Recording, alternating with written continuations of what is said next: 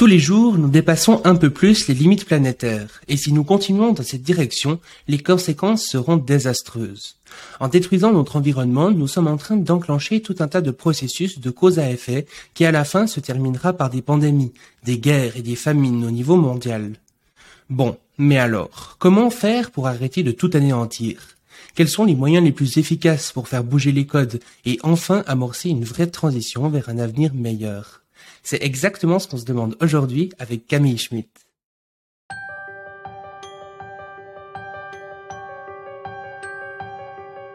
Bienvenue sur le Futurologue Podcast, le podcast pour comprendre les enjeux de demain. Salut Camille et bienvenue sur le podcast. Merci, bonjour Shayman. Euh, du coup, je te propose de commencer par une petite présentation. Qui es-tu? Quel est ton parcours? Merci. Alors, euh, je suis une maman d'une quarantaine d'années. J'ai une petite fille de 10 ans. C'est mon plus beau métier dans la vie d'être maman. Et euh, j'habite dans les Yvelines, en France, euh, depuis quelques années, où j'ai fondé un écolieu en permaculture. Aujourd'hui, on a à peu près 1200 mètres carrés cultivés avec une soixantaine d'animaux. On fait refuge du hérisson. On a une trentaine de hérissons et on a une trentaine d'animaux de, race, notamment des volailles, poules, canards et cailles. Voilà, et on essaye de montrer un art de vivre durable. Voilà, c'est mon métier, euh, ben, j'interviens auprès des entreprises euh, comme actrice de la transition écologique. J'ai créé mon entreprise l'an dernier et donc euh, j'interviens en responsabilité sociétale, en bilan carbone et en prospective en futur souhaitable. J'anime aussi des fresques et on va en parler tout à l'heure. Et donc, euh, en gros, ça consiste principalement à expliquer un petit peu euh, aux entreprises justement comment est-ce qu'elles pourraient faire pour être euh, alignées, disons, par rapport aux, défis auxquels on va faire face, c'est ça? Ouais, c'est un énorme challenge. il ne s'agit pas de faire du greenwashing et vraiment d'engager une transformation ambitieuse des modèles économiques. Euh, c'est un challenge euh, important à relever le plus tôt possible et les entreprises ont besoin d'être accompagnées parce que euh, il faut souvent un regard extérieur pour convaincre l'équipe dirigeante d'amorcer un, un, un, virage important. Ok, intéressant. Ben, on, en reparlera. peut-être avant tout ça, est-ce que tu pourrais nous faire peut-être un petit état des lieux? Pourquoi c'est important de prendre en compte tout ça? Et puis, quel est justement l'état des lieux dans lequel on vit, les limites planétaires, etc. Tout à fait. Euh, c'est une très bonne question de poser un constat au, départ. Euh, on voit que certaines sociétés humaines ont jusqu'ici eu un modèle de développement qui était complètement décorrélé des limites planétaires.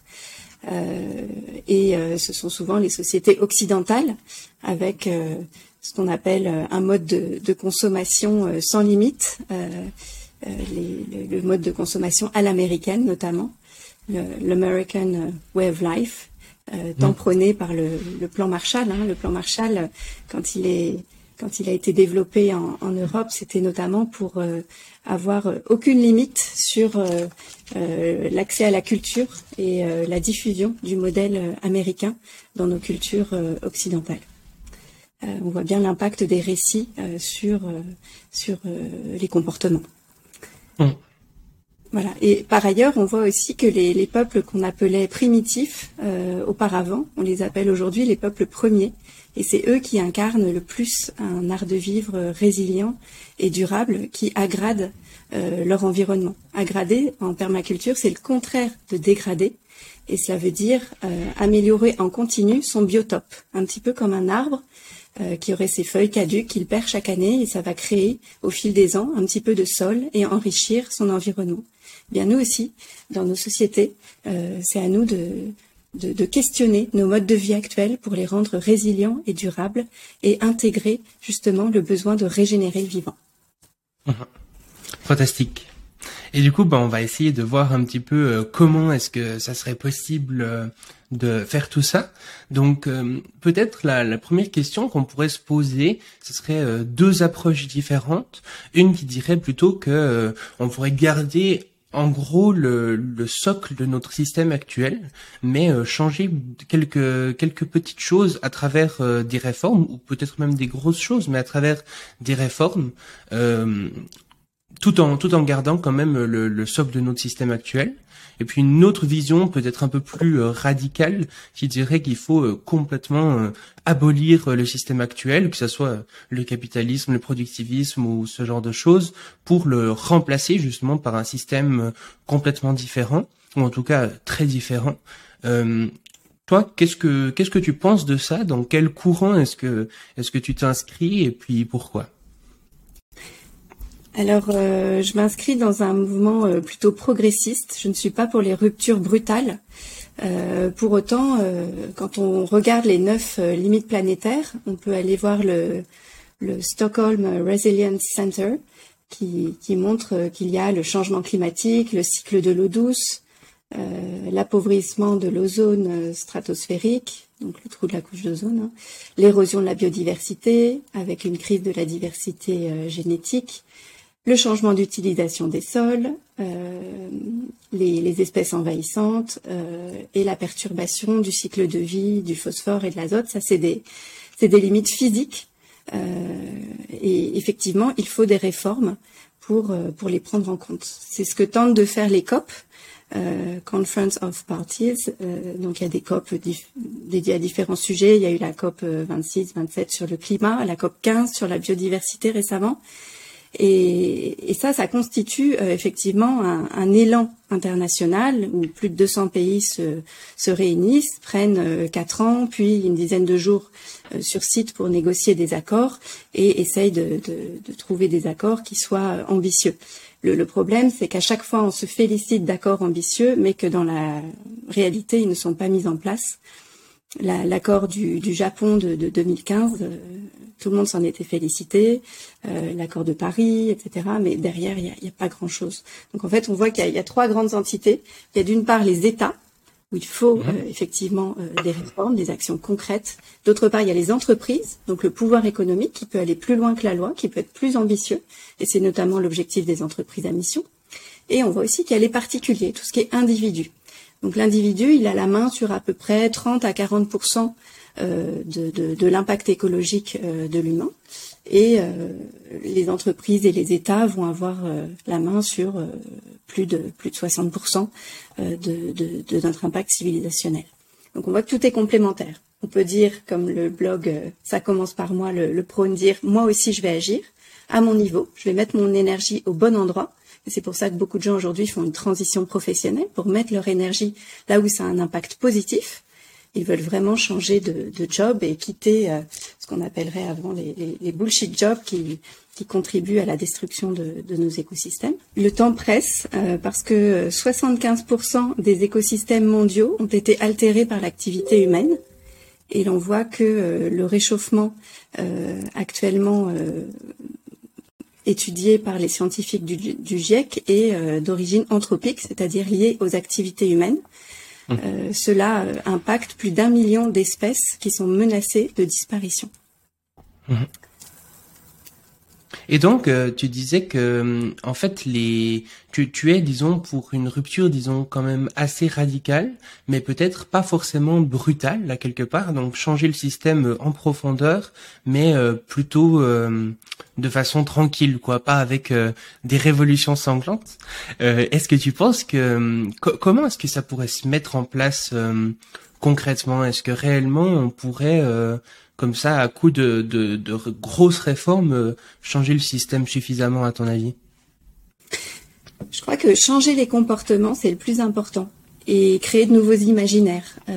dans la génération des années 60, 70, 80, le modèle de réussite, c'était, euh, euh, comme tu le disais toi-même, avoir une maison, avoir un chien, avoir euh, X enfants et, avoir une grosse voiture. Et ça, c'était la réussite. Aujourd'hui, mmh. ça va être complètement différent. Ça va être acquérir des compétences, des savoir-être, euh, et incarner un art de vivre durable et résilient. Et de plus en plus de jeunes y sont sensibles. Euh, mmh. On pourrait dire que euh, on aurait bientôt, par exemple, des quotas carbone par vie et on aurait droit à X tonnes euh, d'équivalent euh, CO2 à, à, émettre par an. Ça pourrait euh, évidemment couvrir tous les aspects de notre vie, comment on se loge, comment on se transporte, qu'est-ce qu'on mange, quels biens de consommation on acquiert et quel usage on en fait. Et, et je crois que la brutalité est vraiment la, pire des choses. Il faudrait vraiment euh, de la douceur et un des outils qu'on a, c'est la sensibilisation. C'est pour ça que j'anime des fresques. Euh, en 3 heures, 3 heures 30, on peut sensibiliser une personne à un sujet euh, et l'empouvoirer, en faire des pionniers et des pionnières de la transition. Euh, lui donner envie de creuser des sujets. Il y a toujours des informations après l'atelier. Et pendant l'atelier, on va découvrir un sujet. Donc ça, c'est la tête. On va l'intégrer. Ça, ça va être la partie cœur. Et mettre en route les jambes. Ça, c'est la partie mise en action pour transformer les comportements et générer de l'engagement. Mmh. Et puis euh, malgré justement, tu disais euh, toutes les COP qui se mettent en place, et puis le fait que quand même de plus en plus de personnes sont euh, conscientes de ces enjeux, on voit que très peu de, de choses bougent finalement d'un point de vue global. En tout cas, par exemple, la quantité d'émissions de CO2 continue à augmenter toutes les années. la même chose pour la disparition des, des espèces et des individus animaux. Donc, à quelque part, à ton avis, qu'est-ce que qu'est-ce qui bloque Quels sont les, les verrous majeurs auxquels on fait face euh, à tous les niveaux, que ce soit individuel, entreprise ou, peut-être euh, étatique. Et comment euh, est-ce que tu imagines des, solutions pour débloquer ces verrous justement? Finalement, qu'est-ce qui bloque une transformation radicale du système? C'est très intéressant que tu parles de verrous justement. Alors j'anime une fresque qui s'appelle la fresque des nouveaux récits, où, le, terme c'est vraiment les, verrous et les clés. Donc on nomme les verrous. Donc il y a l'immobilisme, qui est le, business as usual, euh, faire l'autruche et continuer comme avant, ou l'effondrisme, qui, génère beaucoup de peur. Euh, et sa clé d'activation, c'est trouver des pistes d'action et d'espérance pour inventer le monde de demain et le faire advenir.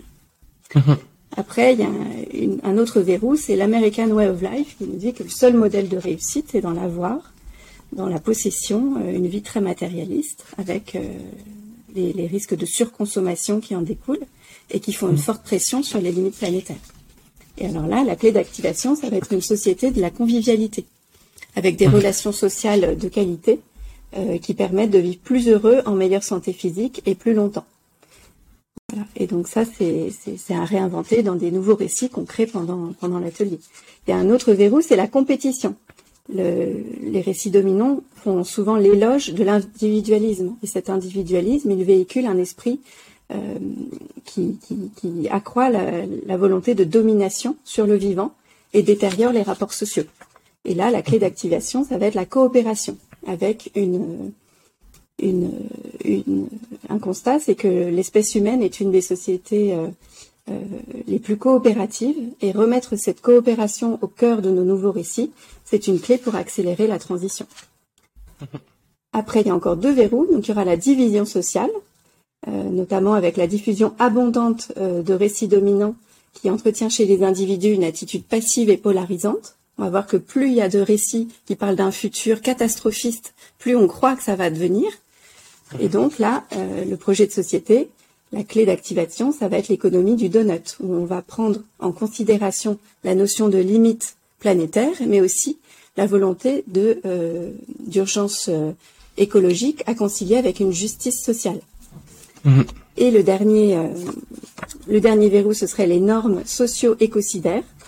Là, on voit que les récits dominants véhiculent des normes incompatibles avec les limites planétaires, donc faire des voyages lointains, acheter des biens sans limite, et euh, c'est incompatible avec les planchers sociaux. Euh, ça crée l'exploitation humaine, des inégalités euh, nombreuses. Et là, la mhm. clé d'activation, ça va être les nouveaux paradigmes, avec des nouveaux récits qui, qui nous tient d'inventer pour diffuser des normes sociales compatibles avec ces limites planétaires et les planchers sociaux, et accéder ainsi à une transition qui permet de, de l'atteinte des points de bascule sociaux. Ouais, c'est c'est extrêmement intéressant ce que tu dis là parce que ben pour moi justement qui s'intéresse beaucoup au, au, futur, finalement ce qu'on ce qu'on pourrait se rendre compte en en tout cas c'est la, réflexion qui me vient euh, avec tous les verrous que que tu as pu dire, euh, c'est que finalement les deux choses principales qui bloque l'action actuellement, ça va être un surplus d'optimisme ou un surplus de, de pessimisme finalement une sorte de surplus d'optimisme qui pourrait dire, euh, justement, tu, tu parlais de Virou euh, plutôt euh, individualiste ou pensant justement que finalement le, le, système va pouvoir faire face à ces enjeux grâce, par exemple, à beaucoup plus de technologies sans forcément repenser le système ou ce genre de choses. Un, un truc très très optimiste justement qui va qui va bloquer certaines actions qu'on pourrait mettre en place dès maintenant. Et puis à l'inverse aussi euh, quelque chose finalement dont on parle assez peu, euh, qui est justement bah, des, des, verrous qui pourraient être plus dans le négatif.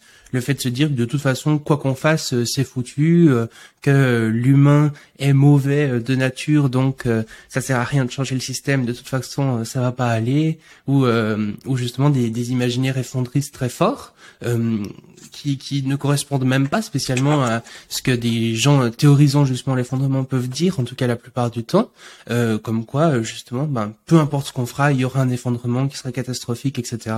Donc finalement, à quoi à quoi ça sert réellement d'agir euh, si c'est pour que finalement ça change pas grand chose à la fin. Donc, euh, donc finalement, le, plus intéressant, ce serait une sorte euh, d'optimisme éclairé ou bien une sorte de, réalisme, peu importe comment on l'appelle. En tout cas, le fait de se dire qu'un futur souhaitable est possible, et puis euh, et puis de mais, mais que par contre il va pas arriver tout seul et qu'il faut des, des transformations mettre en place à tous les niveaux des, des transformations pour y arriver quoi et finalement ce que je trouve intéressant c'est que dans ce que tu dis la, la quasi-totalité des verrous sont finalement des verrous d'imaginaire à quelque part. Qu'est-ce qu'on s'imagine? Et euh, on voit à quel point du coup, euh, à travers ce que tu as dit, euh, c'est vraiment l'imaginaire qui ensuite va faire les actions qu'on va mettre en place. Donc à quel point c'est important de créer de, de, nouveaux récits finalement de, de futurs souhaitables et réalistes. C'est ça, on est on est tous responsables et, et, à nous de nous empouvoirer de, de ce passage à l'action pour créer un avenir meilleur. Qu'est-ce que c'est un avenir meilleur? Pour moi, c'est préserver l'habitabilité du monde. Ça, c'est vraiment mhm. un objectif et c'est l'enjeu des enjeux. Euh, quand, euh, quand je t'écoute euh, parler des, des risques d'effondrement, ça me fait penser à cette notion de, du philosophe Gunther Anders, et je t'enverrai une référence, sur le décalage prométhéen, où l'homme est un peu comme un enfant qui a inventé plein de choses, qui a utilisé beaucoup de ressources, et Prométhée a, voilà, utilise le feu et il en est tout joyeux, mais finalement ça crée un désenchantement de se dire, bah, à la fois, je suis heureux d'utiliser toutes ces nouvelles technologies, mais de l'autre, il y a la solastalgie, il y a l'éco-anxiété de dégrader notre environnement et euh, de mettre en péril euh, la, vie des générations futures. Et, ça, ça peut être une, une source de, profond malaise humain. Donc, euh, mhm. moi, ce que j'invite chacun à, à faire, c'est se demander quelle est ma raison d'être. Qu'est-ce qui m'anime? Qu'est-ce qui me donne de l'énergie le matin, euh, qu'est-ce qui, qu'est-ce qui me donne envie de me lever? Et il y a un très bon livre pour ça qui s'appelle Trouver son ikigai. Mmh. Et ce livre-là, je te l'enverrai en référence. Euh, ça aide vraiment à, à donner euh, aux jeunes, notamment, l'envie de se poser trois questions. C'est qu'est-ce que je sais faire? Qu'est-ce que qu'est-ce que j'aime faire? Quels sont mes talents? Euh, et euh, là où je peux gagner de l'argent. Et en fait, ces trois sphères-là, quand elles se regroupent, c'est notre raison d'être. C'est l'ikigai en japonais. Et, je crois qu'on a beaucoup de talent à aller vers un métier où on a des prédispositions, des compétences, on a une passion, on a des talents et euh, on a une capacité à en faire un métier. Et là, on trouvera du sens, de l'optimisme, de l'énergie et on va faire donner le meilleur de soi-même. Voilà. Mhm. Concernant les risques, euh, il me semble important de les étudier et de les comprendre plutôt que de faire l'autruche. Euh, et, donc, il y a des disciplines scientifiques euh, sérieuses qui, se créent en ce moment avec des chercheurs qui, publient dans des grandes revues internationales, euh, comme différentes académies des sciences, la revue Nature, etc., qui étudient sérieusement qu'est-ce que ce serait un monde à plus 7 degrés en 2100 ben, clairement, c'est un monde invivable. C'est pas le monde que l'on veut faire advenir. Et donc, en prospective, on dit qu'il y a quatre scénarios principaux. Le premier scénario, ça va être continuer nos tendances actuelles et on va droit vers un monde à plus 4, voire plus 7 degrés en 2100, euh, ce qui n'est pas du tout euh, souhaitable. A un deuxième scénario qui est le scénario des effondrements brutaux. On ne le veut pas non plus parce qu'il génère beaucoup de souffrance.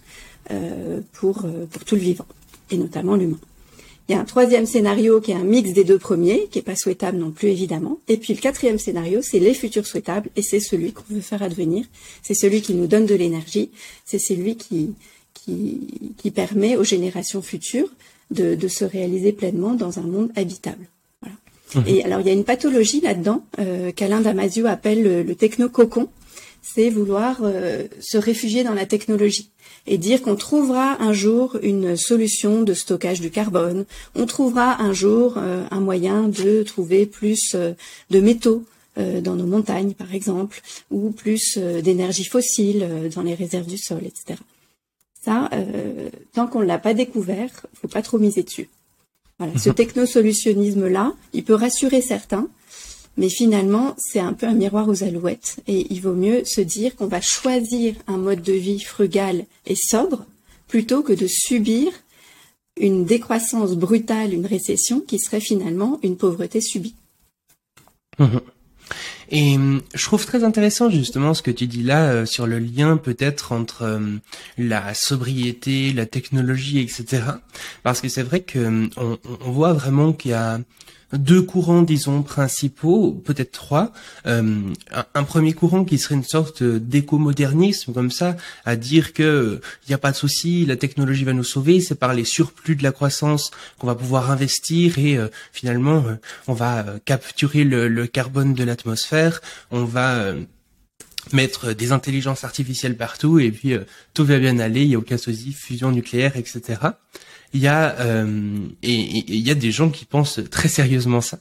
Euh, il y a un, autre peut-être une autre groupe qui pourrait être peut-être à l'extrême inverse parfois que, que je peux que je peux parfois voir dans le sens qu'ils vont pas du tout prendre en compte des avancées euh, technologiques qui pourraient y avoir et je pense que, comme on le disait avant, par exemple, un surplus d'optimisme, un surplus de pessimisme, euh, dans les deux cas, ça nous bloque. Mais là, c'est un petit peu la même chose. Un surplus de confiance envers la technologie ou euh, vraiment aucune technologie, presque une haine envers la technologie. Je pense que les deux peuvent euh, quand même nous bloquer.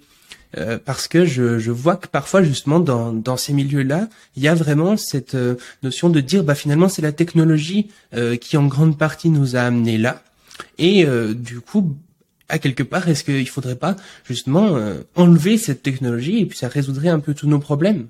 Euh, Là où moi, par exemple, j'aurais plutôt tendance à me trouver du coup dans le troisième mouvement qui dirait à quelque part, bah finalement la, la technologie, euh, c'est aussi ce, ce qu'on en fait. Et puis Aujourd'hui, bah, la technologie a principalement été développée dans un modèle euh, capitaliste pour faire du profit, etc. Donc, euh, la technologie n'est pas forcément euh, souhaitable. En tout cas, beaucoup de technologies ne sont pas souhaitables. Beaucoup le sont aussi.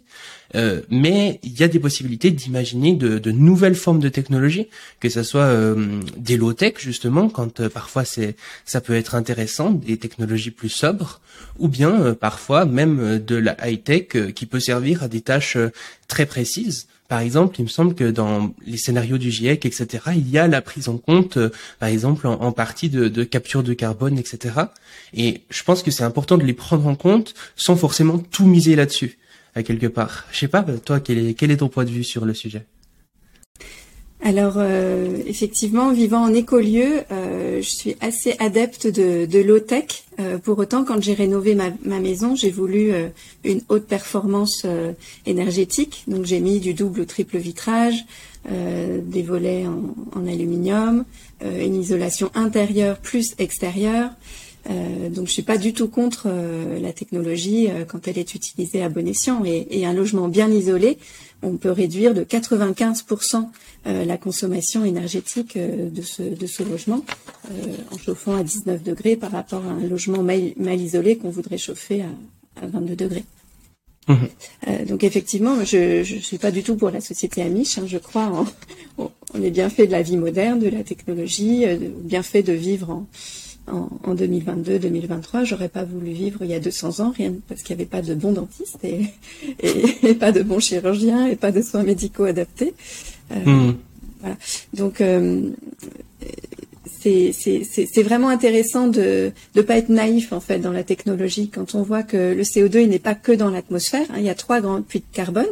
Euh, il y a les océans Et quand les océans captent le carbone par le vent et les vagues, les couches supérieures des océans vont absorber un peu de, CO2 qui, par le jeu des courants marins, va être diffusé dans les eaux plus, plus profondes.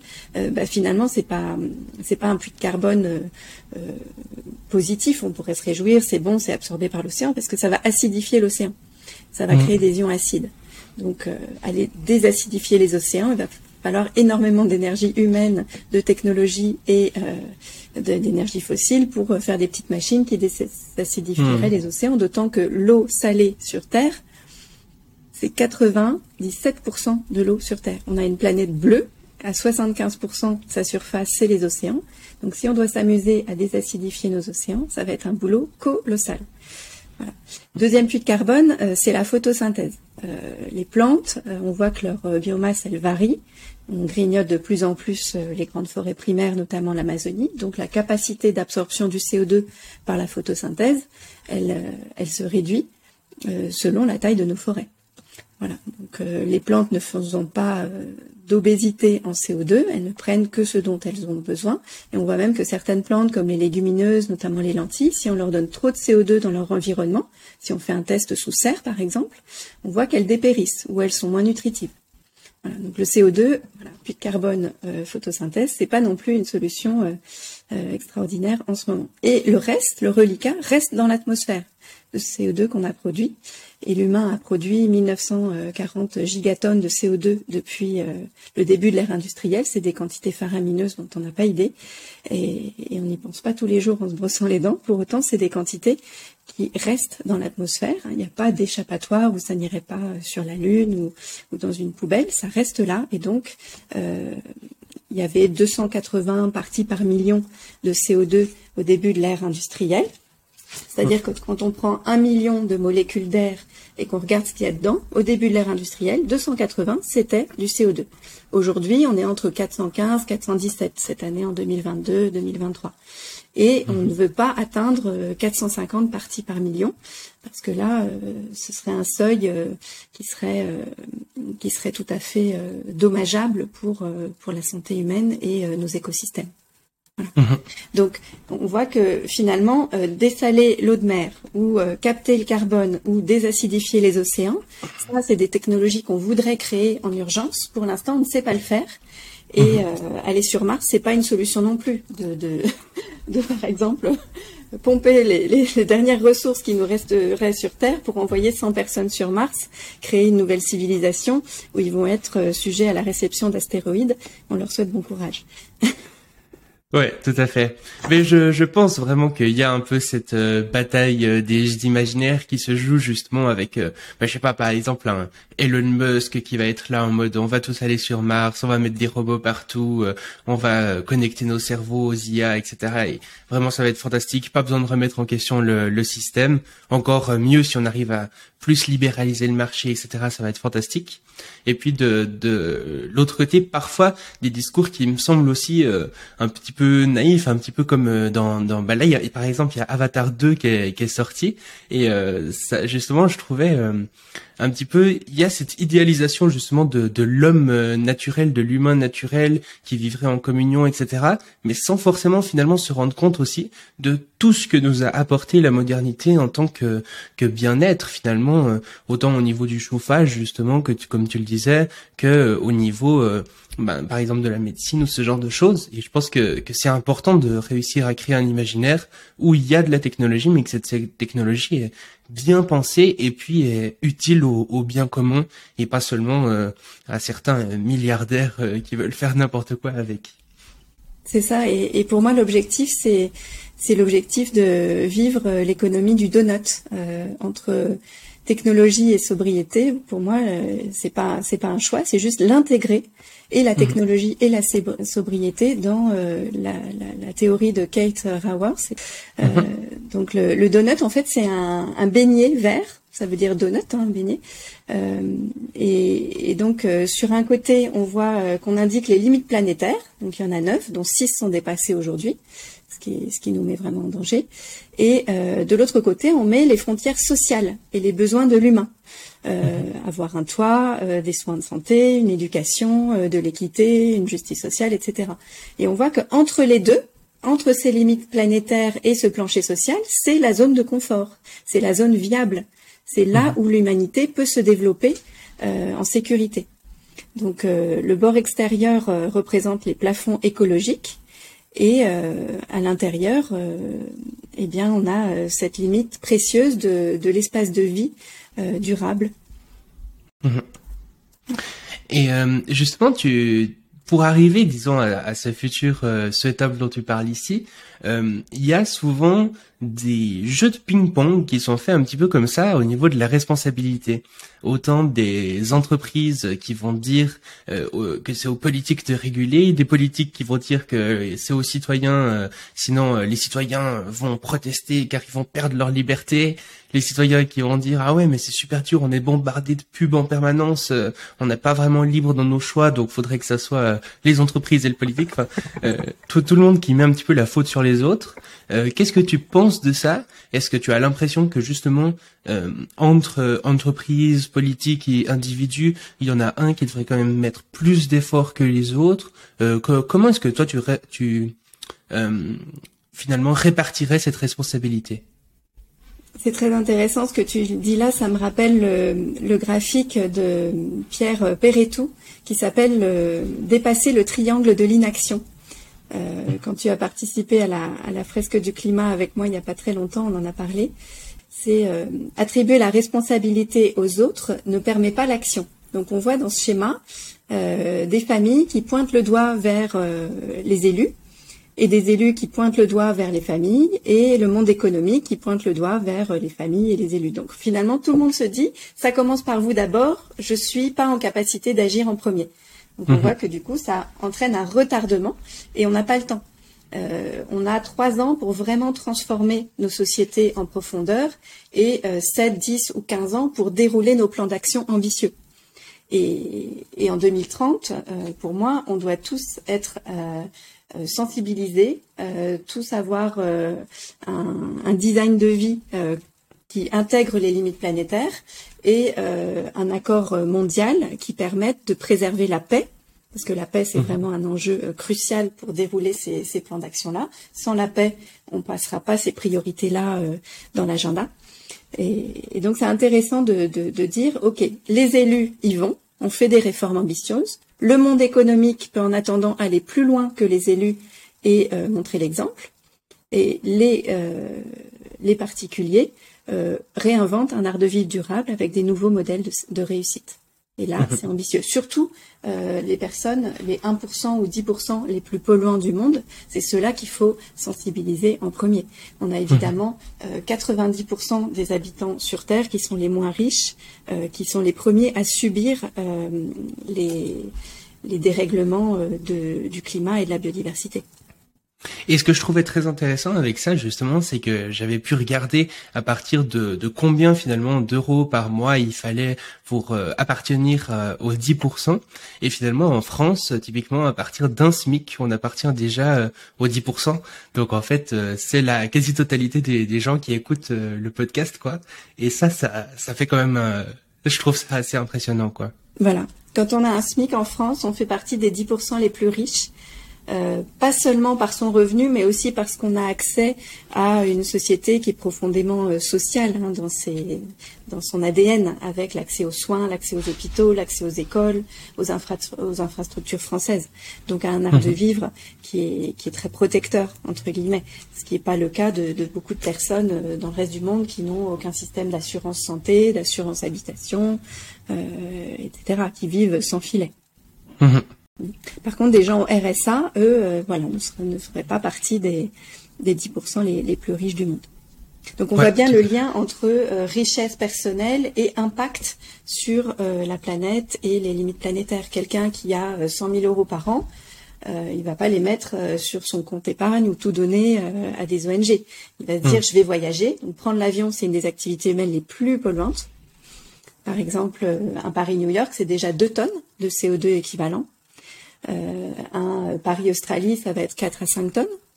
Voilà. Hmm. Donc si on dit qu'en 2050, on doit être tous abaissés euh, à un niveau viable, Tu sais ce que c'est le niveau euh, à 2050 en équivalent CO2 par habitant de la planète Dis-moi. C'est 2 tonnes. Donc déjà à Paris-New York, on n'a pas encore été logé, on n'a pas encore euh, euh, mangé, on n'a pas encore euh, été transporté, etc. On a fait que ce Paris-New York là au 1er janvier un aller-retour et mhm. on est déjà à son quota annuel. Mhm. Donc aujourd'hui, la moyenne des Français, c'est à peu près 9 à 10 tonnes d'équivalent CO2 par an. Un Américain, ça va être 20 ou 25 tonnes d'équivalent CO2 par an. Un Canadien, ça va être 15 tonnes à peu près. Alors qu'un mhm. Indien, ça va être 2 tonnes. Un Pakistanais, 1 tonne.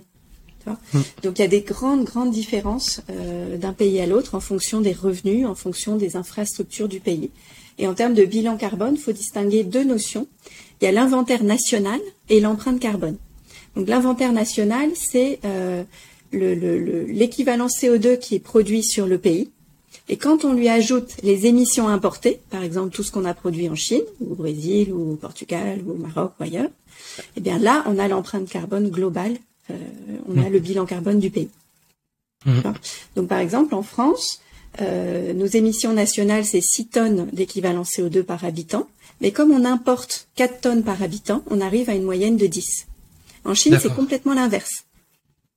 Euh, ils ont une production très importante, mais comme ils exportent énormément, ça abaisse. Mmh. Voilà. Et, et, du coup, en termes de, sobriété, pour nous, euh, passer de 10 tonnes à 2 tonnes, ben, c'est divisé par 5 entre aujourd'hui et le plus tôt possible, 2050 euh, ou plus tard, 2030, euh, on l'espère. Tu vois, c'est ambitieux. Mhm. Par contre, pour un Pakistanais, eh ben, on pourrait dire que si il double, eh ben, il est déjà, il passe de 1 tonne à 2 tonnes, il est déjà à l'objectif de 2050. Mhm.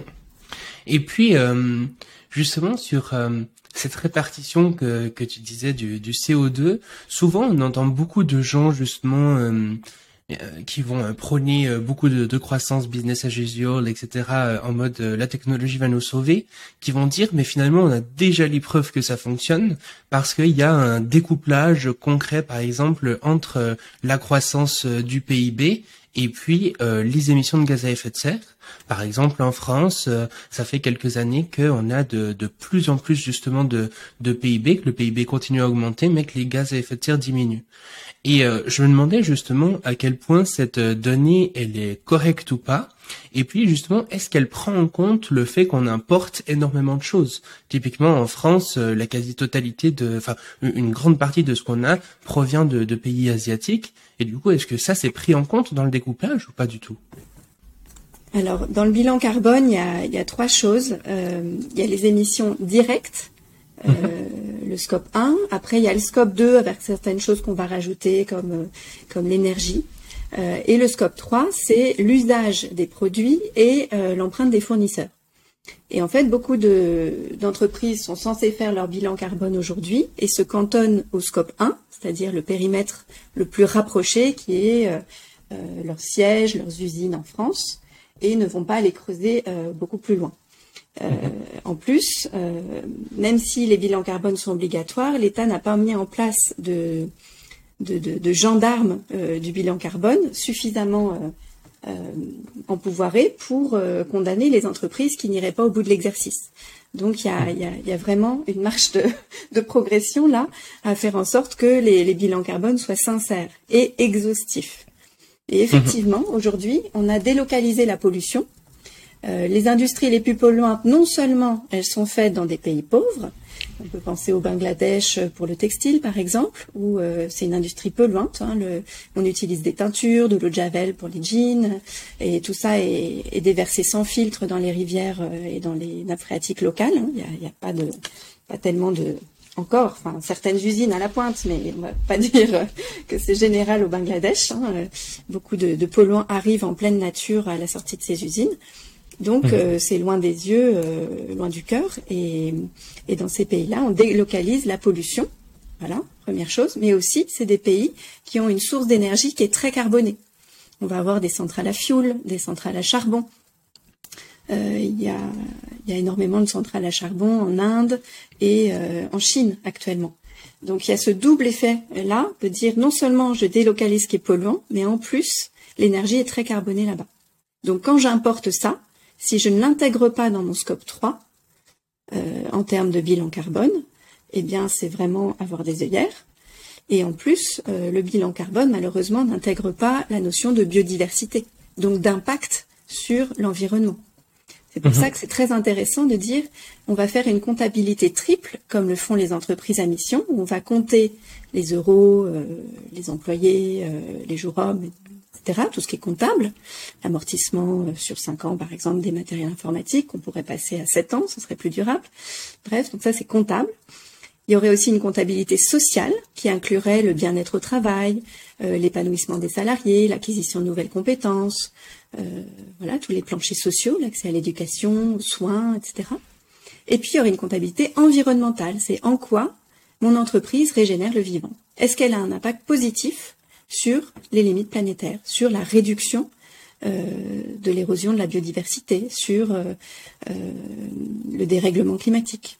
Comment est-ce que mhm. je contribue, moi, en tant qu'acteur économique, quel qu'il soit, hein, une entreprise, une collectivité, une mairie, une école, une université, en quoi cette comptabilité triple est utile? Ben, Je trouve que c'est majeur. C'est c'est dire voilà, c'est ouvrir grand les yeux sur l'impact de son organisation et vouloir être vertueux, c'est parfois euh, avoir des renoncements. Et les renoncements, c'est ambitieux, c'est audacieux, c'est nécessaire. Par exemple, mhm. on a étudié le cas d'une mine qui générait beaucoup de poussière et les gens, euh, les, les populations autour de la mine avaient des maladies respiratoires. Et donc, ça pose la question de comment est-ce qu'on fait pour éviter ces maladies-là? Est-ce qu'il faut fermer la mine? Est-ce qu'il faut travailler autrement? Et là, il y a eu une décision qui était à la fois de transformer le modèle économique, mais aussi d'arrêter certaines activités parce qu'elles étaient trop impactantes et qu'on pouvait faire autrement. Et donc, euh, concrètement, si euh, on prend en compte justement le fait qu'on importe euh, beaucoup de choses, on est au clair sur le fait que du coup le, découplage annoncé ne fonctionne pas. Il n'y a pas de découplage. Alors non, effectivement, c'est comme avec le nuage de Tchernobyl, il n'y a pas de frontières. Donc euh, notre maison commune, c'est notre planète, c'est notre petit navire euh, dans cet euh, univers. Mmh. On ne peut pas dire qu'il y a des frontières avec des pollutions qui s'arrêtent net. Et, non, tout le monde, tout le monde est vraiment dans le même bateau. Et, et je crois qu'il faut, il faut arrêter avec cette notion de croissance qui est finalement la mesure du PNB, qui n'est pas du tout euh, durable. Euh, ce qui est durable, c'est de mesurer la régénération du vivant, de mesurer mhm. euh, la, le, bien, le, bon fonctionnement de des écosystèmes pour préserver les services écosystémiques. Mhm. Et justement, je me posais cette question, étant donné que tu interviens beaucoup en entreprise les entreprises dans le modèle dans lequel on est euh, ont intérêt à faire le plus euh, de d'argent possible, avoir le plus de profit possible. Et souvent, en général, quand on met euh, le, profit avant toute chose, et eh ben justement, on va beaucoup moins prendre en compte des enjeux environnementaux. Du coup, partant de ce constat, je demandais deux choses. Premièrement, du coup, pourquoi euh, quel est leur intérêt de faire appel par exemple à toi ou comme ça, euh, étant donné qu'elles n'auraient pas forcément intérêt à ça euh, si elles prenaient en compte que le profit? Et puis, est-ce qu'elles sont obligées de le faire ou est-ce qu'elles le font vraiment par elles-mêmes? Et puis, une deuxième question peut-être, c'est justement, est-ce que toi, quand tu interviens dans les entreprises, concrètement, qu'est-ce que tu leur dis? Est-ce que tu leur dis du coup, ben euh, la seule solution euh, pour euh, pour résoudre ces problèmes environnementaux, c'est que l'année prochaine vous produisiez moins que l'année d'avant, ce qui ce qui doit être super, enfin quasiment inentendable de la part des entreprises? Ou comment est-ce que tu gères justement cette cette pression économique finalement que qu'il y a sur les entreprises? C'est vrai que c'est vraiment un cas de conscience pour les dirigeants que j'accompagne. Euh, ceux que j'accompagne, je les ai choisis parce qu'ils ont vraiment ça dans les tripes, qu'il y a une démarche authentique de leur part, et c'est vraiment important pour moi. Euh, c'est pas juste des gens qui vont euh, faire du greenwashing euh, pour euh, gérer leur risque d'image ou juste anticiper la loi. c'est des gens qui veulent être à la pointe de leur de leur activité, être des leaders de demain dans leur secteur et, j'accompagne euh, dans une logique de, de perma-entreprise. Alors justement, je t'ai préparé le livre qui est très intéressant. C'est celui-ci de Sylvain Brezard, euh, le PDG de Norcis. Il s'est inspiré de la permaculture euh, pour euh, pour euh, son entreprise. Donc la permaculture a une éthique et des principes que je pourrais te détailler après si tu veux. Et, mhm. et là, il l'a appliqué à l'entreprise pour prendre soin des humains préserver la planète et se fixer des limites en partageant les richesses. Et il l'a appliqué depuis euh, vraiment euh, assez longtemps dans son entreprise et ça fonctionne très bien. Et aujourd'hui, c'est un des livres qui a un, des, un grand succès auprès des, des managers et des dirigeants. Et, très simplement, euh, on trouve des, des, idées pour animer euh, des, ateliers euh, d'ambassadeurs euh, de, la perma-entreprise. C'est ce que je mène là dans plusieurs structures en ce moment, où les personnes se saisissent du sujet et voient comment l'appliquer dans leur structure. Voilà. Donc c'est un nouveau modèle pour développer l'entreprise qui, comme la permaculture, a pour finalité euh, de développer des biens et des services qui soient utiles et pas futiles, euh, qui soient utiles aux êtres humains sans nuire à la planète.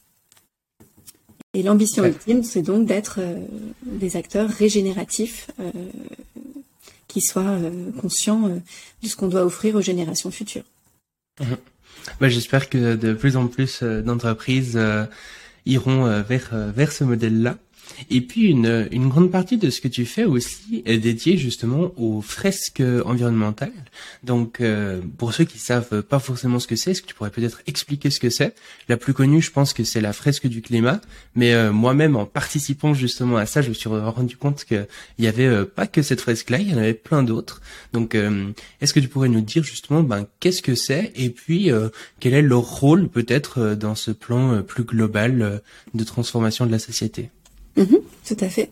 Alors une fresque, c'est un atelier qui se vit en trois heures euh, minimum, euh, qui permet de découvrir un sujet, donc de l'intégrer euh, dans la tête, de l'expérimenter aussi au niveau du cœur, laisser parler les émotions, comment on se sent par rapport à ce sujet-là, et de mettre en route les jambes, donc passer à l'action.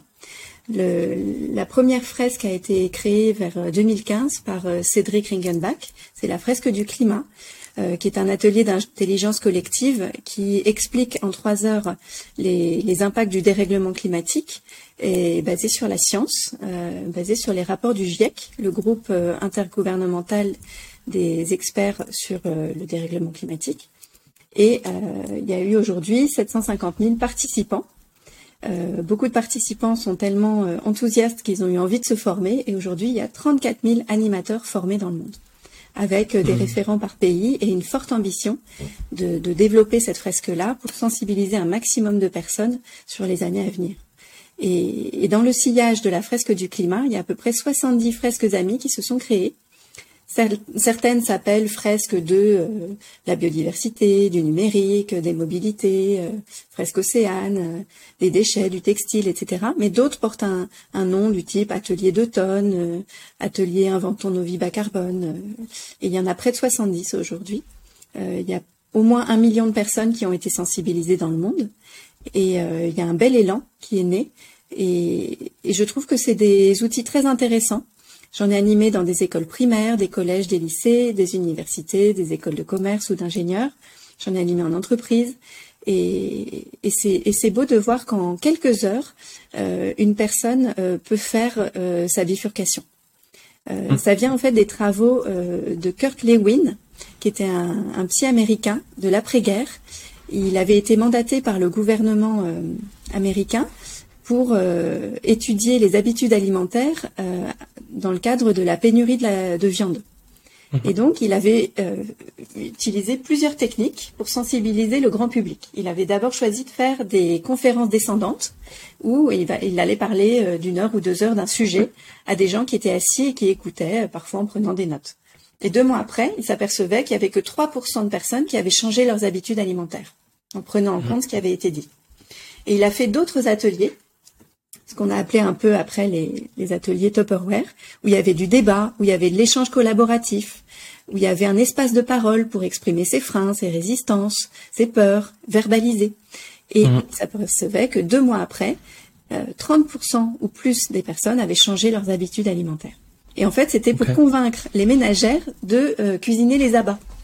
Parce qu'il n'y avait pas assez de viande, et donc il fallait manger les rognons, le foie, le cœur, etc.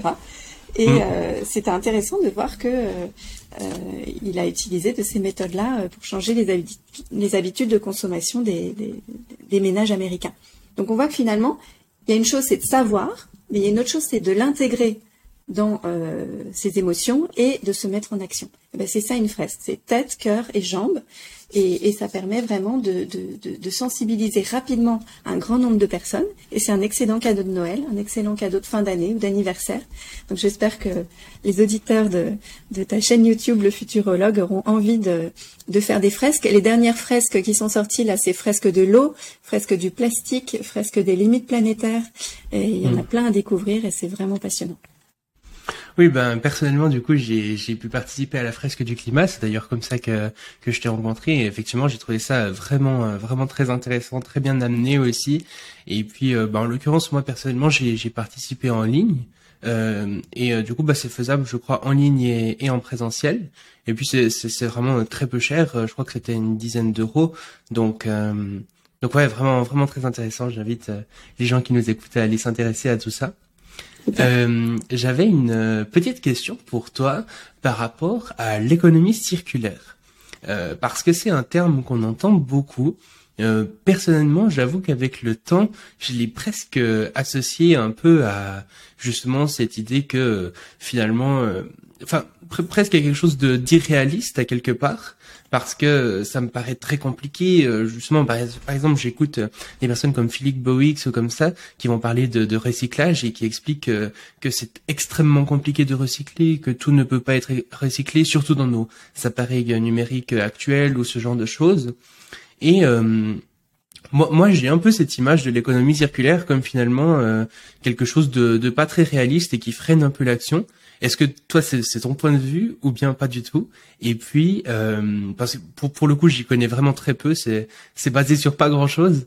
Et euh, je me demandais justement, ben toi, euh, qu'est-ce que tu en penses et est-ce que tu trouves que c'est quelque chose de pertinent? Alors l'économie circulaire, un bon exemple, c'est la pâte de verre de couleur verte. Quand on boit du cidre, par exemple, on a une bouteille en verre c'est mes origines normandes qui parlent, la bouteille en verre est de couleur verte et ça c'est un exemple d'économie circulaire, c'est-à-dire que euh, c'est une pâte de verre que l'on peut casser, euh, chauffer et à l'infini refaire de la pâte de verre verte et il y a une boucle et c'est une des choses que l'on sait bien recycler en France en économie circulaire, c'est-à-dire en boucle fermée. Mhm. Pourtant, c'est quand même dommage de casser ces bouteilles parce qu'on pourrait les laver et les réutiliser. Donc, on voit qu'il y a différentes euh, possibilités. Euh, soit on chauffe à des milliers de degrés et on va avoir beaucoup d'énergie fossile mobilisée, soit on lave avec un procédé industriel qui soit propre à euh, un bien alimentaire. Donc il faut certaines normes d'hygiène, mais on économise énormément d'énergie et ça, ça s'appelle la consigne.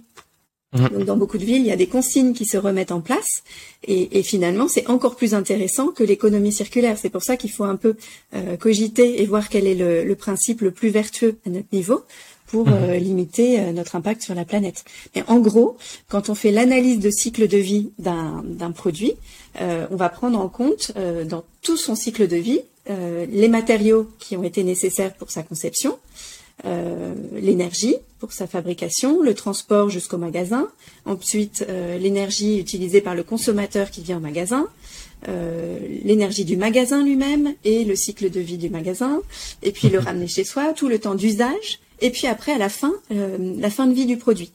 Est-ce qu'il va être recyclé? Est-ce qu'il va être jeté dans la nature? Combien de temps il va mettre à se décomposer si c'est le cas?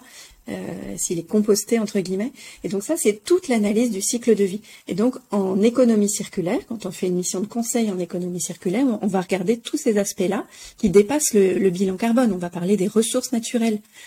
On va, passer, on va parler des, modes de consommation. On va évaluer euh, si le, produit est réparable, euh, voire même on va regarder s'il est futile.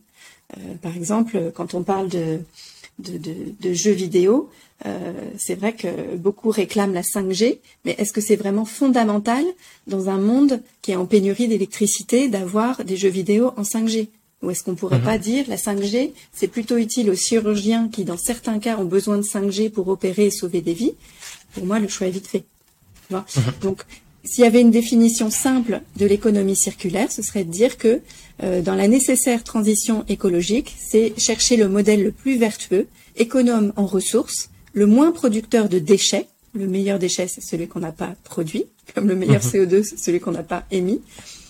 Et, et, là, on va aborder un, système de production qui soit en boucle fermée et non pas un mhm. système de production linéaire qui est je produis, je consomme et je jette. Oui, et en fait justement moi c'est ça que que j'avais trouvé intéressant, c'est le fait que finalement les on va réutiliser les déchets euh, comme euh, matière première euh, pour pour reproduire à quelque part. Et justement en fait moi le potentiel danger à quelque part que j'avais vu à travers ça, c'est de se dire bah finalement euh, peu importe euh, les déchets qu'on va produire puisque de toute façon c'est de la matière première future donc euh, finalement c'est pas si important enfin si grave que ça d'en produire puisque de toute façon c'est c'est plus des déchets c'est donc euh, c'est un petit peu ça la, la limite justement que, que j'avais vu euh, à, ce modèle. Du coup, tu aurais plutôt tendance à dire que euh, l'économie circulaire prend ça en compte et mettrait justement en place, par exemple, quand c'est nécessaire, des consignes plutôt que du recyclage ou ce genre de choses. C'est ça, c'est très intéressant, effectivement. ça me fait penser à la méthode des, des 5 R, la règle des 5 R. Donc c'est refuser tous les produits à usage unique, et privilégier euh, les achats sans déchets comme le vrac, réduire mhm. la consommation des biens, réutiliser ou réparer tout ce qui peut l'être, recycler tout ce qui ne peut pas être réutilisé, et enfin le cinquième R, c'est rendre à la terre, c'est-à-dire composter tous les déchets organiques. Et il y a autre mhm. chose qui est très intéressant, euh, c'est la méthode BISOU, euh, B-I-S-O-U. Donc on va analyser avant d'acheter un bien si on en a vraiment besoin, euh, s'il va nous servir immédiatement ou si on peut reporter l'achat. Euh, si on n'a pas quelque chose de semblable à la maison, euh, qui pourrait avoir le, même usage. On va regarder son origine aussi, pour voir s'il est produit localement, par exemple. Et enfin, le U, c'est utile. Est-ce qu'il nous va, est-ce qu'il va nous être vraiment utile ou est-ce qu'il est futile? Mhm. Ok, excellent. Un grand paradigme aussi sur euh, tous ces sujets, c'est celui de la décroissance, qui est euh, prôné par certains et décrié par euh, les autres, qui crée tout un, imaginaire, soit très négatif, soit très positif, selon les, personnes. je pense que c'est nécessaire peut-être de d'expliquer finalement qu'est-ce que la décroissance, parce qu'il y a beaucoup de débats là-dessus, mais finalement avec très peu de, de définitions et les gens peuvent s'imaginer des choses qui sont pas forcément correctes. Donc, euh, qu'est-ce que la décroissance? Quelle est peut-être la différence avec euh, la récession? Et puis, euh, qu'est-ce que qu'est-ce que toi tu en penses? Est-ce que tu penses qu'on devrait aller vers un paradigme plutôt décroissant ou que la croissance peut rester pertinente? Alors ça me rappelle une conférence où j'avais été, où il y avait quelqu'un du MEDEF qui, voulait me passer la parole, euh, mais en off, en préparation, il m'avait dit, vous ne nous parlez pas de décroissance. Hein. Et j'avais senti le cadre avec le mot tabou. C'était très intéressant de, voir le stress que ça occasionnait chez lui. Mmh. Euh, je voudrais rappeler ce que dit Jean-Marc Jancovici sur ce sujet. La, la décroissance choisie, ça s'appelle la sobriété, elle se programme euh, dans le calme. Et la décroissance subie, ça s'appelle la pauvreté, et elle arrive en catastrophe. Mhm. Donc à choisir, euh, je serais plutôt pour un art de vivre sobre et, durable et résilient euh, qui se met en place euh, dans la paix dès que possible. Et c'est ce que j'ai voulu créer ici dans mon écolieu en permaculture dans les Yvelines, où, où déjà dans, dans, ce mode de vie, on est à 3 tonnes de CO2 équivalent par an, donc presque à la cible de 2 tonnes. On mhm. produit nos fruits et légumes sans trop nous fatiguer. Euh, on a une maison isolée euh, qu'on chauffe peu, modérément. Euh, on achète des biens d'occasion et on les répare si besoin. on partage avec nos voisins et on pratique l'économie du donut au quotidien. J'ai fait une transition professionnelle où maintenant je suis consultante en, en écologie, responsabilité sociétale, bilan carbone. Plus j'anime mon écolieu en donnant des cours de permaculture et en menant des chantiers participatifs. Mhm. Voilà, donc finalement, cet art de vivre-là durable, je montre qu'il est possible dès, aujourd'hui, sans être amiche, parce que j'ai un mhm. ordinateur, euh, j'ai un téléphone aussi, qui est bien utile, mais c'est possible d'être à 3 tonnes, de vivre en région parisienne. Alors oui, ça veut dire euh, faire du vélo, prendre les transports en commun, avoir une petite voiture peu consommatrice et partager à quatre familles. Euh, et puis loger un étudiant euh, quand quand ça peut aider et faire preuve de, solidarité en ouvrant sa maison. voilà, tout ça c'est des, moyens qui sont à la portée de, beaucoup, peut-être pas de chacun. Hein. J'avoue que j'ai la chance d'avoir pu construire tout ça, mais c'est aussi à la force du poignet et ça m'a pris des années. Mais en tout cas, voilà, c'est un art de vivre qu'on veut incarner ici euh, dans ma famille et euh, qu'on veut partager. C'est pour ça que la porte est ouverte et qu'on accueille du public pour euh, dire voilà, c'est possible aujourd'hui de, de, de, de, vivre dans un monde bas carbone, régénératif pour le vivant, qui prend en compte les limites planétaires et qui préserve l'habitabilité de nos écosystèmes. Excellent. Et justement, quel est, est-ce que tu pourrais nous expliquer la différence justement entre décroissance et récession? Alors, euh, disons que la récession, c'est c'est la baisse de la croissance brutale qui est expliquée par, euh, par exemple, des pénuries. Quand on avait euh, des, puces informatiques produites à Taïwan et, et, un arrêt de la production pendant le Covid, voilà, on a eu on a eu un moindre chiffre d'affaires dans nos entreprises françaises qui étaient très dépendantes de ces puces euh, taïwanaises. Donc on voit l'importance des monopoles et d'un lieu de production unique mondial. Ce que ça peut entraîner, c'est l'effet papillon. Hein. Un battement d'aile à Taïwan peut faire s'effondrer et, arrêter complètement euh, des usines partout dans le monde. Donc ça, c'est un exemple de, de récession. Alors que la décroissance, c'est plus un état d'esprit où euh, on se concentre sur l'essentiel, sur euh, ce qui est important euh, dans la pyramide de Maslow, c'est être logé, avoir un toit, être nourri, être en sécurité physique, mentale, et, le reste après c'est l'accomplissement de soi. Mais au-delà, c'est du futile ou du, non prioritaire. Donc, je dirais que la, la, la décroissance c'est quelque chose que l'on peut choisir. La récession, elle se subit. Excellent. Oui, et finalement la la récession, elle reste euh, dans un paradigme très euh, actuel finalement capitaliste et basé uniquement sur euh, sur le profit, là où peut-être la décroissance permet d'autres d'autres imaginaires finalement, parce qu'une une sobriété justement imposé dans ce système actuel, c'est extrêmement dur euh, à, vivre et euh, beaucoup de gens euh, peuvent ne pas avoir de quoi manger, etc.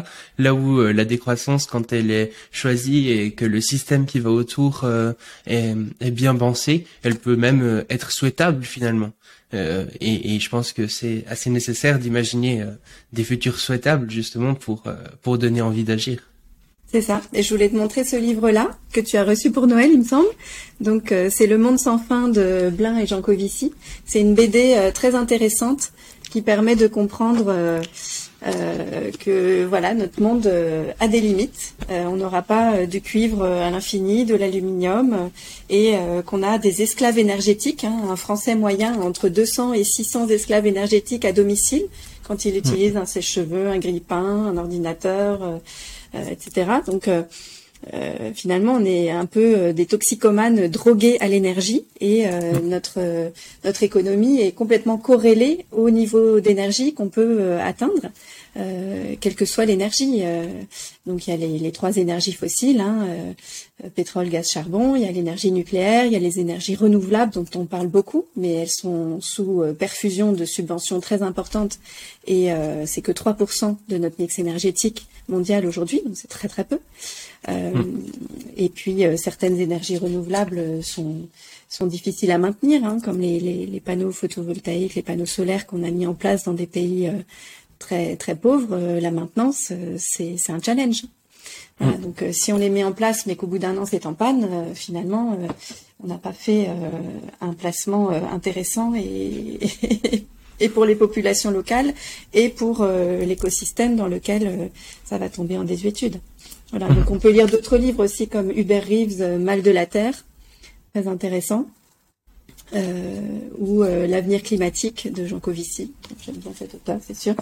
Euh, pour pour tout ce qui est biodiversité aussi, il y a le nouveau contrat social proposé par Jane Goodall, voilà, qui s'appelle le livre de l'espoir. Très intéressant. Et pour ceux qui aiment voyager, j'avais sélectionné aussi les voyages zéro carbone de Lonely Planet. Il y a un de ces volumes-là qui est sur l'Europe et l'autre pour le monde entier. Donc on voit qu'on peut voyager dans de très beaux endroits en train, dans des modes de, déplacement alternatifs. Excellent. Bah, merci beaucoup pour euh, toutes ces recommandations. Et euh, justement, depuis tout à l'heure, tu parles par mail euh, de permaculture et puis de perma-entreprise aussi, tu, tu nous disais. quels sont un petit peu, finalement, pour des gens qui ne connaîtraient pas forcément, la permaculture, ça resterait, je pense, très centré sur voilà, ben ils font pousser des légumes, quoi. Euh, quels sont euh, du coup les, les principes un petit peu de, de la permaculture et puis euh, les enseignements peut-être plus globaux qu'elle nous permet aussi d'intégrer? Merci pour cette belle question. Effectivement, pour moi, la, la permaculture, c'est un art de vivre. Elle a été élaborée dans les années 1970 par un biologiste australien qui s'appelle Bill Mollison et son élève, David Holmgren. Et donc, ils ont sorti deux livres qui s'appelaient euh, Permaculture 1 euh, et 2. donc, ça veut dire agriculture permanente. En fait, c'est plutôt un, mot valise au départ euh, qui parle d'agriculture durable. Mais ça peut s'étendre à tous les aspects de notre vie, en fait. On va voir que ça part d'agriculture et d'horticulture durable, fondée sur l'observation minutieuse des écosystèmes et des cycles naturels en vue de leur imitation. Et une fois qu'on a bien observé quatre saisons son terrain, c'est ce que j'ai fait ici en arrivant dans, dans mon écolieu d'un peu plus de 1200 mètres carrés, j'ai observé quatre saisons. Et mhm. j'ai vu qu'à certains endroits, j'avais des tulipes, des narcisses.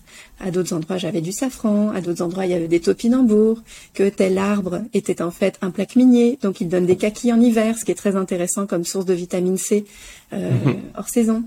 Euh, et, et, donc, en observant la nature, on va essayer de l'accompagner et euh, de l'aider à, euh, à se, se, sublimer. Donc il y a trois principes éthiques qui sont prendre soin de l'humain, prendre soin du vivant dans son ensemble et créer l'abondance. Et après, il y a euh, quelques principes euh, qui, qui, qui, permettent euh, de, de, de, théoriser la permaculture. Il y en a une douzaine. Donc, il y a favoriser la diversité, valoriser les bordures, observer et interagir avec le vivant, capter et stocker l'énergie, obtenir une production, appliquer l'autorégulation et accepter la rétroaction, ça c'est très utile en entreprise, mhm. favoriser les ressources renouvelables, les déchets des uns sont les ressources des autres, donc l'intérêt de rendre à la terre, intégrer plutôt que séparer, très intéressant aussi en entreprise, travailler avec la nature et pas contre elle, et alors une que j'aime beaucoup, c'est le problème et la solution, c'est-à-dire qu'on va penser que le problème est contenu, euh, contient lui-même ses solutions, et qu'il n'y en a pas qu'une, mais plusieurs qui vont être complémentaires pour reproduire ce côté systémique de la nature. Mhm. Ensuite, il y a chaque élément remplit plusieurs fonctions, chaque fonction est remplie par plusieurs éléments, et etc., euh, etc. Donc euh, tout ça, ça peut s'appeler un design ou une conception en permaculture. En bref, c'est un aménagement de l'espace. C'est utile pour le mhm. jardin, et c'est aussi utile pour sa vie. On peut faire le design de sa vie. Toi, Shaiman, tu peux te dire, voilà, je vais créer ma vie comme un jardin. Voilà les grands rêves que je veux réaliser, les compétences que je veux acquérir, les métiers que je veux avoir exercés, les personnes que je veux avoir rencontrées. Tu vois? Mmh. et, comme un jardin, tu vas te dire, bah voilà où sont les bosquets, voilà où sont les forêts, voilà où sont les zones sauvages, voilà où sont les zones de repos. Tu vois? Et, et en entreprise aussi, ça va être utile. On va pouvoir dire qu'il y a un nouveau modèle d'entreprise à développer qui, a pour finalité de développer des biens ou des services qui sont utiles aux humains sans nuire à la planète. Donc on va prendre soin des humains, préserver la planète, fixer des limites, partager les richesses. Excellent, merci beaucoup. Et puis euh, justement, finalement, quand on découvre un petit peu euh, tous ces sujets de limites planétaires, euh, d'effondrement ou ce genre de choses, ça peut être assez angoissant à prime abord. et on peut tomber justement dans ce qu'on disait au départ, un petit peu un truc de tout est foutu. Euh, et en même temps, quand on se rend compte justement que euh, l'imaginaire qui nous est vendu par beaucoup d'une sorte de course à la croissance et à la technologie qui va nous sauver de tout est finalement un imaginaire très très peu réaliste, on peut se dire ouais justement ben un peu euh, tout est foutu, ça sert plus à grand chose. Et on, on, disait justement que par rapport à ça, l'important c'était d'imaginer des, des, futurs souhaitables et euh, des futurs souhaitables réalistes.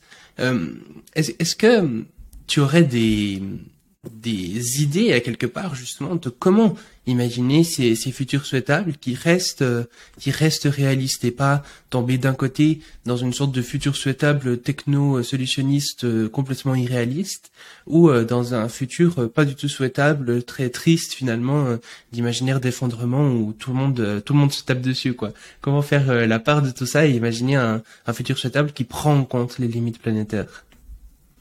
C'est une question que beaucoup de jeunes posent, euh, notamment en école de commerce où, je donne des cours, et, souvent la réponse que j'ai, c'est c'est à chacun de vous d'imaginer votre futur souhaitable. Il n'y a que vous qui, puissiez le, dessiner aussi beau qu'il est dans vos rêves, et, soyez ambitieux, soyez ambitieux pour votre futur, pour votre euh, génération, pour vos enfants aussi, euh, et pour notre planète. Donc c'est chacun euh, qui, peut vraiment euh, dire voilà mon métier de rêve c'est ça. Pour maintenant pour dans 10 ans pour dans 15 ans ce sera ça. Euh, là où je veux vivre on n'est pas tous obligés de vivre dans des grandes villes. On peut aussi vivre très bien à la campagne au milieu de, la biodiversité. Et, les jeunes je crois sont très conscients de la génération XYZ hein, du, du fait qu'ils vont réaliser leurs propres rêves pas ceux de leurs parents et pas les modèles parentaux et les modèles de réussite qui nous ont été euh, édictés euh, à travers ce qui a pu modeler l'enfance. Ça peut être des dessins animés, ça peut être des, livres, des films, etc.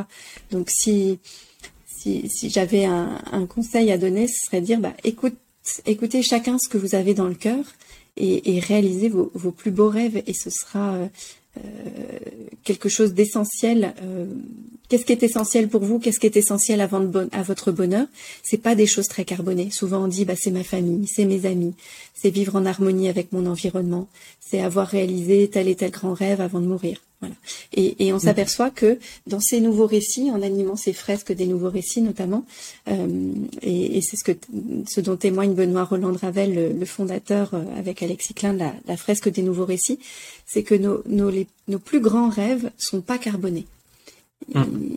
Ils, sont vraiment euh, des rêves d'harmonie, des rêves. C'est pas bisounours, hein, ce qu'on dit. C'est c'est au contraire ambitieux et c'est un vrai challenge. Il faut le prendre très au sérieux. Il faut prendre au sérieux nos rêves.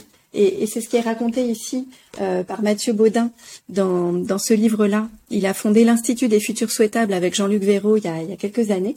Et donc, dites à l'avenir que nous arrivons, la révolution des conspirateurs positifs. Et donc, euh, quand on fait la prospective dans cet institut-là, ça dure six mois. Et, et, on y apprend en fait qu'on n'est on n'est pas programmé pour détruire la planète. Euh, notre paradigme, c'est de vivre en harmonie avec notre environnement, et, que si on veut faire advenir euh, nos futurs souhaitables, il faut prendre nos rêves au sérieux et les réaliser maintenant. Fantastique. Euh, je te propose de passer aux trois questions de fin. Ma première question de fin, c'est au-delà de, tous ces enjeux, peut-être en les, en les prenant en compte, en prenant en compte toutes les hum, finalement les courbes, les statistiques et tout, tout, tout ce qui peut être imaginable justement pour notre futur. Est-ce que tu as l'impression qu'on que c'est possible finalement d'aller dans, dans, le bon sens? Est-ce que tu es plutôt optimiste sur euh, notre capacité à aller justement vers un futur souhaitable? Ou euh, tu te dis que c'est possible mais que euh, ça reste assez peu probable et du coup tu serais plutôt justement pessimiste par rapport à l'avenir? En gros, est-ce que tu, tu penses que l'avenir sera mieux qu'aujourd'hui ou pire qu'aujourd'hui? Je suis optimiste déjà parce que je suis maman et que j'ai une petite fille de 10 ans qui mérite vraiment le meilleur euh, pour son avenir. Et je crois qu'être parent, c'est vouloir le meilleur pour son enfant. Et donc je veux placer mon énergie et mes compétences à être actrice d'un monde euh, désirable, d'un monde euh, qui, vraiment intègre cette transition écologique de manière concrète. Et, je crois qu'on n'a pas le droit de, de, décevoir nos enfants. Ils nous en feront le reproche. voilà. Donc je me donne pas l'autorisation d'être pessimiste en fait, parce que ce serait baisser les bras ou ce serait faire l'autruche ou ce serait entrer dans différentes pathologies. Euh, j'ai envie d'être du côté de ceux qui font et pas du côté de ceux qui critiquent et qui laissent mhm. tomber. C'est pour ça que j'accompagne différents types d'entreprises, celles qui sont parfois très polluantes, euh, qui ont un fort impact et qui sont conscientes de cet impact, notamment une entreprise euh, de l'industrie minière, euh, et d'autres entreprises qui sont déjà très vertueuses et qui veulent aller un cran plus loin en devenant par exemple entreprise à mission. Et je crois qu'il faut laisser personne au bord du chemin. Et, et c'est pour ça que dans mon métier de consultante, je veux aller vraiment aussi aux périphéries et aller vers les entreprises les plus impactantes ou vers les, les collectivités qui sont le plus loin du sujet écologique pour les intégrer et les, et les ramener au centre des sujets. Mhm. Et euh, dans la question que je t'avais posée euh, juste avant, tu me disais justement que c'était un petit peu à chacun aussi d'imaginer euh, un futur souhaitable. toi, du coup, quel est ton futur souhaitable? Quelle est ton, utopie? Alors, ben, j'ai deux utopies que je suis en train de mettre en place en ce moment. Ça tombe bien que tu poses la question. Euh, il y a une première utopie, c'est que je suis en train de m'associer avec sept femmes qui sont actrices de la transition écologique et qui constituent un collectif qui s'appelle Super Egg, donc le logo, c'est un petit œuf euh, qui, qui, va vers de nouveaux équilibres. Et, c'est des femmes qui sont enthousiastes et qui ont euh, ces qualités humaines euh, qui sont très utiles pour accompagner les acteurs et les actrices de la transition écologique, les pionniers du monde de demain. Donc ça, c'est une grande joie pour moi. Et, cette utopie-là sera très concrètement mise en œuvre dès 2023. Et, la deuxième utopie que j'ai, bah, c'est de vivre dans un écolieu en permaculture euh, euh, en proche banlieue parisienne, ici à Houille, euh, dans les Yvelines, où on mène des chantiers participatifs en permaculture une à deux fois par mois avec les associations locales, les riverains. Et, tout ça sans site internet, sans, trop de numérique, euh, mhm. vraiment avec euh, beaucoup de joie de vivre et, de, convivialité. Donc euh, ça, ça me, ça me donne beaucoup de, joie et d'énergie pour, pour avancer et, éduquer ma fille aussi dans, dans ces valeurs-là. Mhm. excellent. Et finalement, du coup, bah dernière question, la question de fin. si tu te retrouvais ben face à l'humanité entière, que c'était comme ça sur une scène avec un micro dans les mains et que l'humanité entière t'écoutait, euh, que tu pouvais leur passer un message en une deux minutes, euh, qu'est-ce que tu leur dirais? Ça commence par nous. Ça commence aujourd'hui, c'est maintenant. Et, et ouais, quel est votre futur souhaitable à vous? Fantastique. Merci beaucoup Camille. Je t'en prie, merci Shayman. C'est un plaisir et bravo pour ce que tu fais. Merci.